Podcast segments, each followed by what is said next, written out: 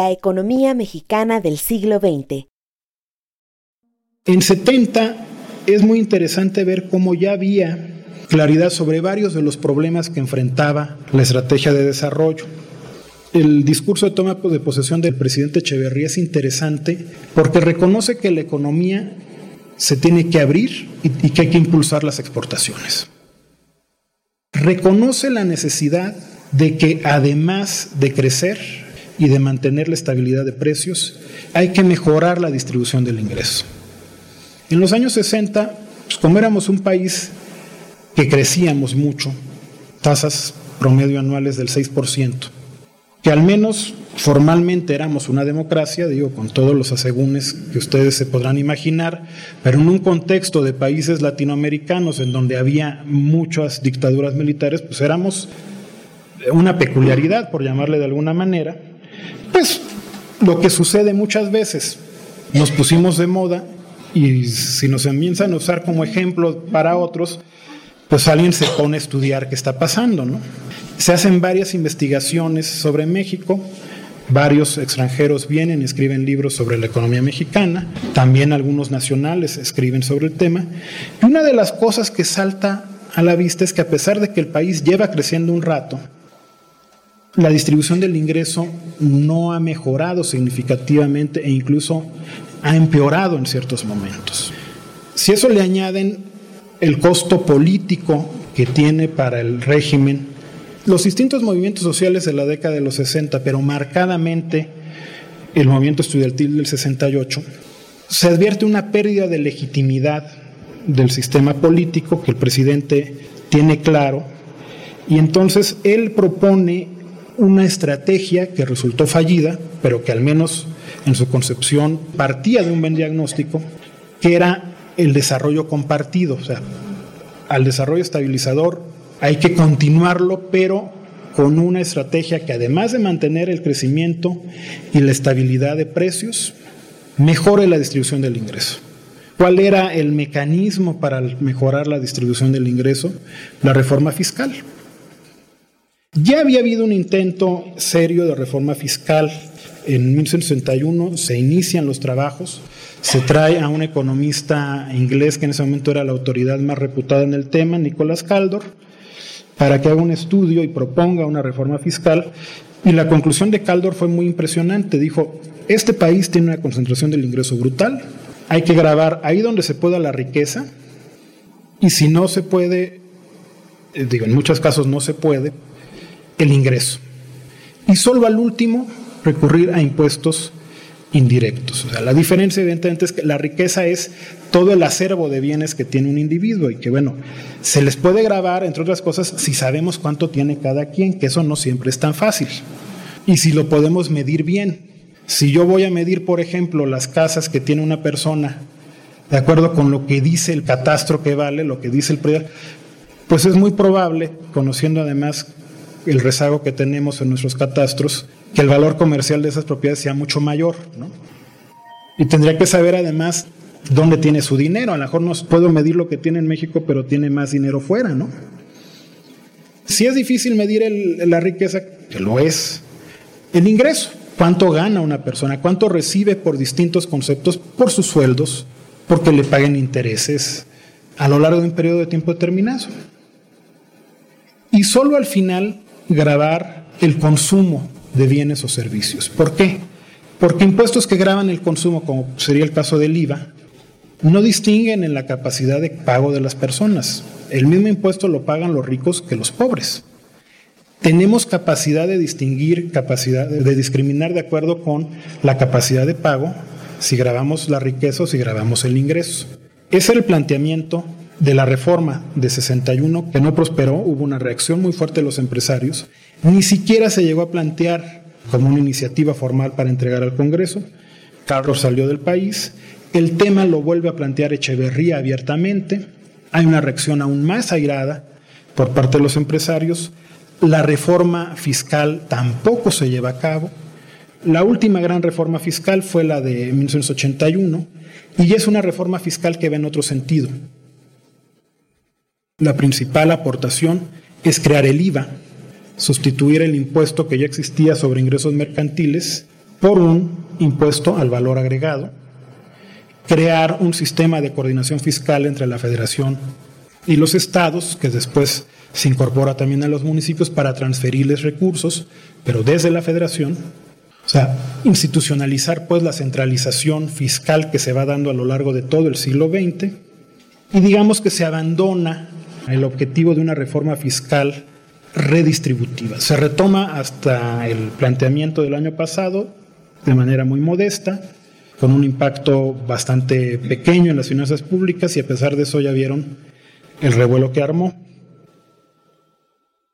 Como no se concreta la reforma fiscal, pero el Estado mexicano entra en una fase de expansión del gasto, y habría que distinguir aquí entre el gobierno de Echeverría, que gastó más en lo que podemos denominar gasto social, educación, sobre todo educación, salud no tanto, vivienda, y el gobierno de López Portillo, que se inicia después de la crisis de 76, o sea, Echeverría termina enfrentado con los empresarios, las políticas económicas que él lleva a cabo, además, vuelven a generar presiones inflacionarias y las presiones inflacionarias y la salida de capitales, que también ahí tiene que ver la pérdida de confianza, pero también el enfrentamiento con los empresarios, llevan a una devaluación en 76, la primera en 22 años, el país firma su primera carta de intención con el Fondo Monetario Internacional, o sea, se compromete a llevar a cabo una serie de medidas económicas para que el Fondo Monetario Internacional le dé su aval para renegociar la deuda con el exterior.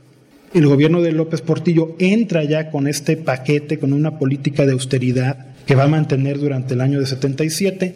Abandona la austeridad después, pues porque México tiene un segundo gran auge petrolero, y eso le permite tener nuevamente acceso al crédito internacional, crecer a tasas muy altas entre 78 y 81 y finalmente el cambio, digo, también tienen que ver muchos otros factores, por supuesto hubo, hubo una previsión excesivamente optimista sobre cómo se iban a mantener los precios del petróleo, se pensó que iban a seguir altos, que las tasas de interés iban a estar bajas, porque ese era el escenario en los 70s las tasas de interés estaban bajas, o sea que era muy barato endeudarse. El petróleo estaba subiendo. Es cuando se crea la OPEP en 73.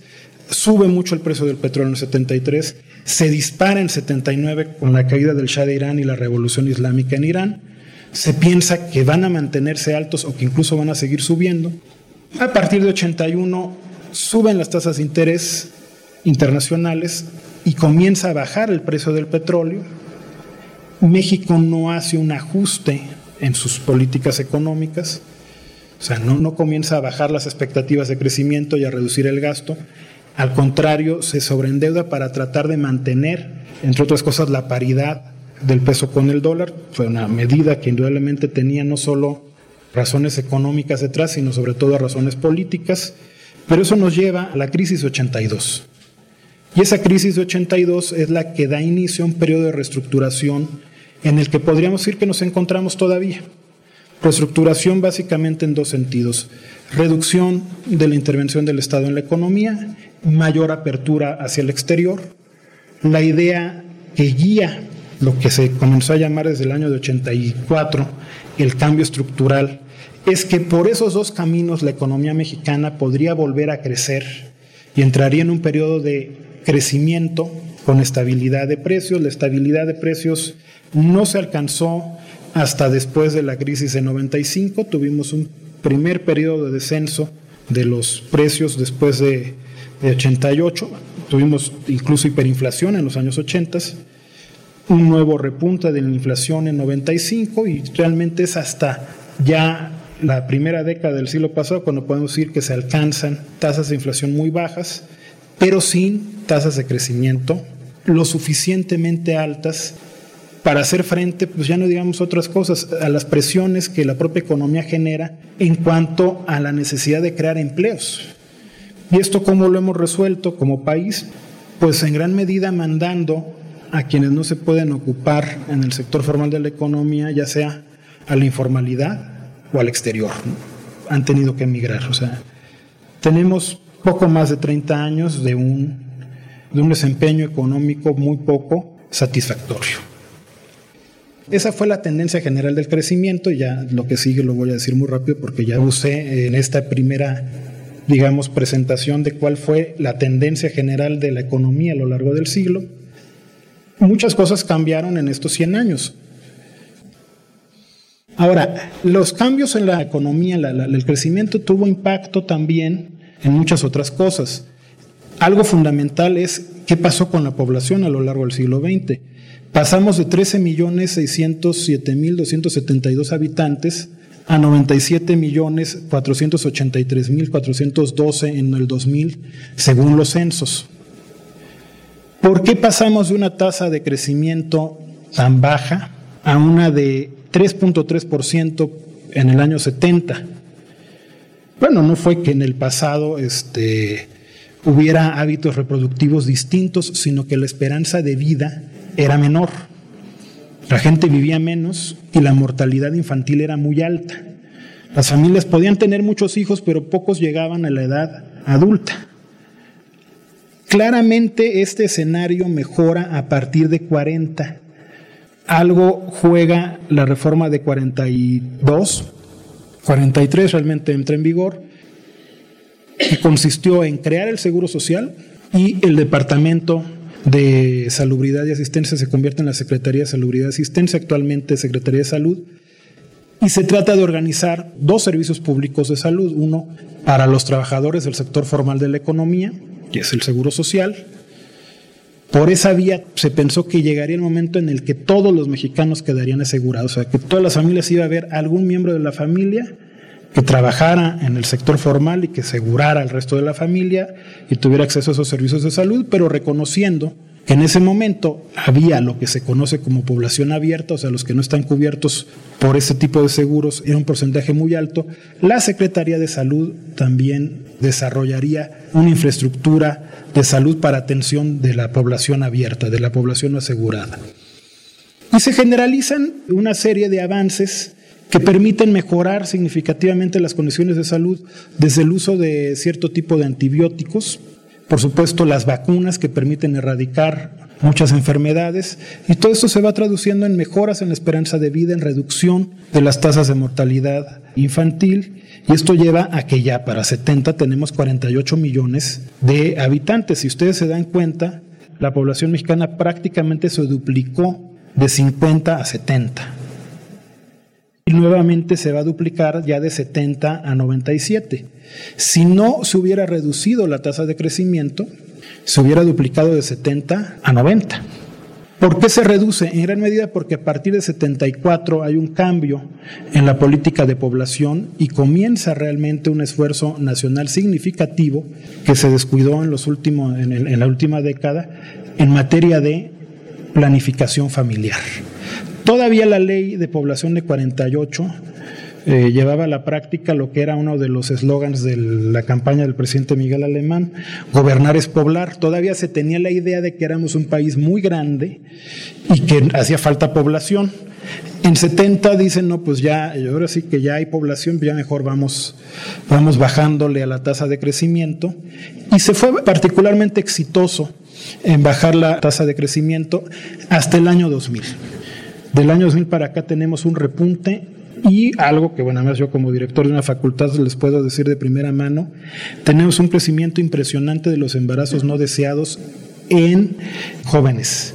Tan importante como el crecimiento total de la población, pues es el crecimiento que se da, digo, el cambio en la distribución, de tener más del 70% de la población en el ámbito rural al inicio del siglo, terminamos prácticamente invirtiendo las cifras.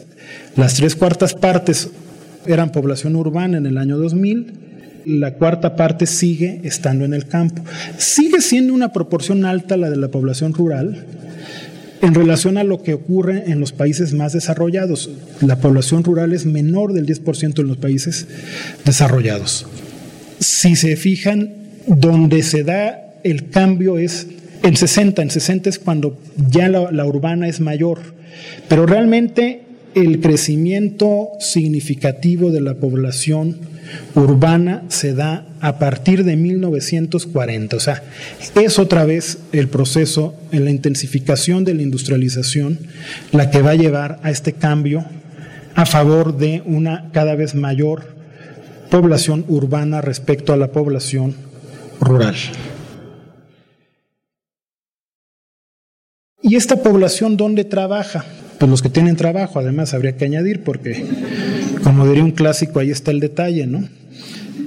Trabajaba la mayor parte en el sector primario, o sea, la agricultura, silvicultura, pesca y ganadería, todavía en 1930 en el año 2000, el 15.8% de la población trabaja en ese sector.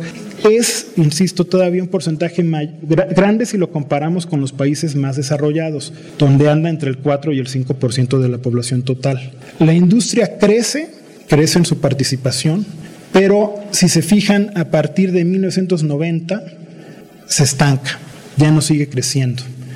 La que ha crecido cada vez mayor es la población que se dedica no solamente en términos absolutos, sino en términos relativos, la población que se dedica a las actividades que se engloban en el sector terciario. Si el sector secundario es la industria, el sector terciario son los servicios, de manera destacada el comercio. Pero ahí entran todo tipo de servicios. Incluso nosotros los que trabajamos en la universidad nos contabilizamos como parte del sector servicios. Bueno, esa sería básicamente la parte cuantitativa. Yo, evidentemente hay muchas cosas que decir sobre la economía mexicana en el siglo XX. Yo básicamente quise darles una visión general. Terminaría destacando algunos temas que me parecen importantes para entender el México del siglo XX. Y, bueno, evidentemente hay una gran cantidad de temas a, a desarrollar con mayor profundidad. En primer lugar, yo diría que un tema crucial para entender qué ha ocurrido en la economía mexicana, por qué a pesar de un periodo de crecimiento económico tan largo, persistió no solamente la pobreza, sino la desigualdad, e incluso se incrementa por momentos, tiene que ver con la relación entre lo público y lo privado, y en particular entre el sector público y el sector privado. Una pregunta que muchos se hacían y que, bueno, era en gran medida motivo de escándalo en los años 60 cuando le, rascaron al milagro mexicano y dijeron, bueno, pero aquí si está creciendo, ¿por qué no ha mejorado la distribución del ingreso? Tiene que ver con la forma en la que se dio la relación en el sector público y el privado cuando ésta se recompone después de la Revolución Mexicana. Fue un periodo largo, llevó mucho tiempo llegar a un acuerdo. Se pasó de posiciones mucho más abiertas a la negociación con el sector privado, como las que en su momento protagonizó el ingeniero Pani como secretario de Industria y Comercio del presidente Carranza, después como secretario de Hacienda, a posiciones mucho más firmes, no de eh, abierto enfrentamiento, pero sí mucho más firmes, como fue la que en su momento tuvo el general Cárdenas, que incluso en algún momento dio un discurso muy importante en Monterrey, en donde dijo, queremos tener un buen acuerdo con el sector privado, repartirnos tareas y competencias, pero no vamos a ceder a chantajes. Y se llega a un entendimiento que se comienza a dar implícitamente en el gobierno de Ávila Camacho de 40 a 46, pero yo creo que el gran acuerdo entre lo que podríamos llamar, digo, hasta ahora sí que suscita algunas dudas si se aplica el término, porque hasta eso está la discusión, pero lo que podríamos llamar la burguesía mexicana y el Estado, en la época de Miguel Alemán. Se da en gran medida porque esta protección a la industria es a petición expresa del sector industrial, de los empresarios que se organizan y piden la protección. O sea, hay quienes tienen la idea de que el presidente Miguel Alemán le dio por iniciar esta política proteccionista porque leyó a, Raúl Previch, que era este, el, gran ideólogo de la CEPAL, que recomendaba políticas precisamente de sustitución de importaciones. Y no, pues la verdad es que no tiene un origen tan académico la política industrial del presidente alemán, es literalmente pragmatismo puro y negociación con el sector privado. Pero a partir de ahí se configuró una especie de pacto fiscal blando. La recaudación había ido creciendo muy lentamente, pero había venido creciendo desde que Pani creó el impuesto sobre la renta en 24 y precisamente el factor más dinámico había sido, sobre todo en los años 30, el impuesto sobre la renta. Se configura una estructura de exenciones y privilegios, es un título de un libro, por cierto, de Luisa Boites, que aborda el tema, que en gran medida explica por qué las grandes empresas mexicanas y los grandes empresarios mexicanos pagan tan pocos impuestos. Tienen muchas exenciones, muchos privilegios y muchas formas de evadir el pago de impuestos. Y pues el principal instrumento de redistribución de la riqueza, y si no es por la riqueza, pues del ingreso, a falta de una revolución que sí le hicimos, que en su momento llevó a cabo una redistribución importante de la riqueza por la vía de la reforma agraria, porque era el mecanismo para redistribuir la riqueza en una sociedad predominantemente rural. Deja de serlo en una sociedad que ya no es predominantemente rural, como sería esta. El principal mecanismo es a través del sistema fiscal. Y lo cierto es que el tipo de relación que se da entre el poder político y el poder económico no ha favorecido una política redistributiva a lo largo de estos años. Un segundo factor que yo pondría como un gran tema es el peso de las ideas. Para quienes tienen una visión muy materialista de la historia, frecuentemente les pasan por alto el hecho de que las ideas no solo pesan, sino que en ciertas ocasiones determinan incluso situaciones que si, fuera uno un poquito más abierto a tratar de entender o interpretar la realidad, pues tendría que reconocer que se están tomando decisiones equivocadas. Las ideas en ciertos periodos han sido determinantes para que las políticas económicas no se adapten a las circunstancias o incluso terminen siendo contraproducentes. Yo pondría dos ejemplos claros. La política económica que se sigue de 26 a 31, la de Luis Montes de Oca, que como les dije, nos llevó a la gran depresión y en gran medida la política económica que hemos seguido en los últimos 30 años. Esta idea de que el país no crece porque hacen falta una serie de reformas estructurales, todos están esperando que se hagan para que se concrete el crecimiento, creo que ya estamos llegando al punto en donde estamos viendo que no es la principal explicación, aún reconociendo la necesidad de algunas de estas reformas. Ya se aprobaron, de hecho, por lo menos en la parte constitucional, la mayor parte de ellos, mejor dicho, todas las que se plantearon. Ahora se dice que no, bueno, es que faltan las leyes secundarias. Suponiendo que se aprueban las leyes secundarias, yo me atrevería a vaticinar, ya tengo extendida fama de ave de mal agüero, pero ni modo, si le atino, pido disculpas por anticipado, yo me atrevería a anticipar que aún aprobando las leyes secundarias y aún quedando a modo de los grandes inversionistas, no van a ser suficientes para que el país vuelva a crecer. Y una de las razones por las que no son suficientes es porque la inversión privada, incluida la inversión extranjera, ha demostrado en, el último siglo, en este siglo de la gran transformación, que es claramente insuficiente para ser el principal motor del crecimiento, que tiene que ir apoyado de una inversión pública que además, aunque no sea el componente más grande de la inversión, sí sea la que permita orientar el resto de la inversión hacia ciertos sectores clave. Y eso ha faltado y sigue faltando, de hecho. Y un tercer factor que, bueno, por razones de tiempo y de, complejidad no introduje aquí, tan importante como el comportamiento agregado de la economía es ver cómo se distribuyó el crecimiento y, por supuesto, la población en el territorio. Cómo se ampliaron las brechas entre las regiones más ricas y las regiones más pobres.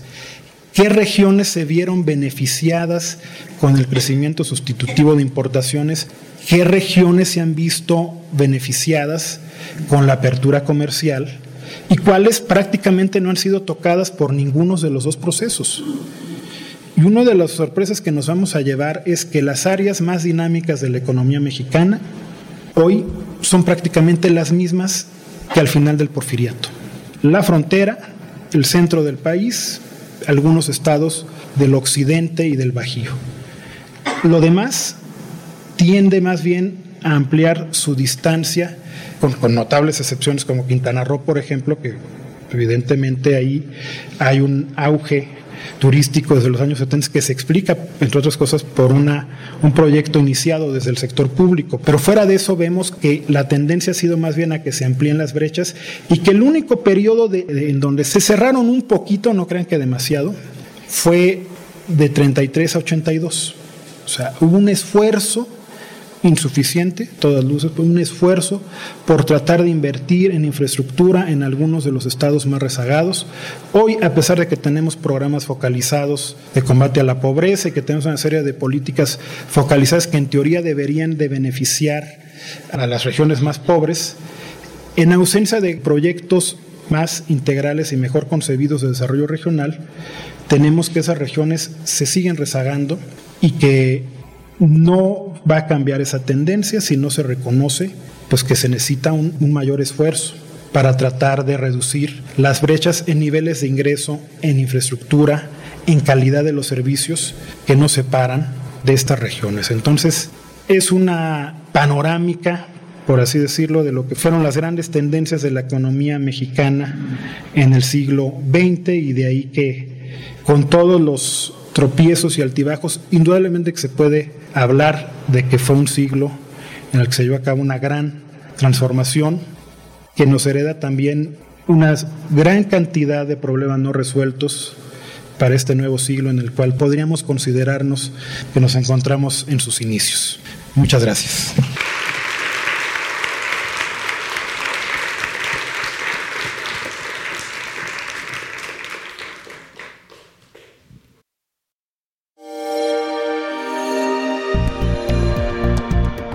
Descarga Cultura. Descarga Cultura. Punto UNAM.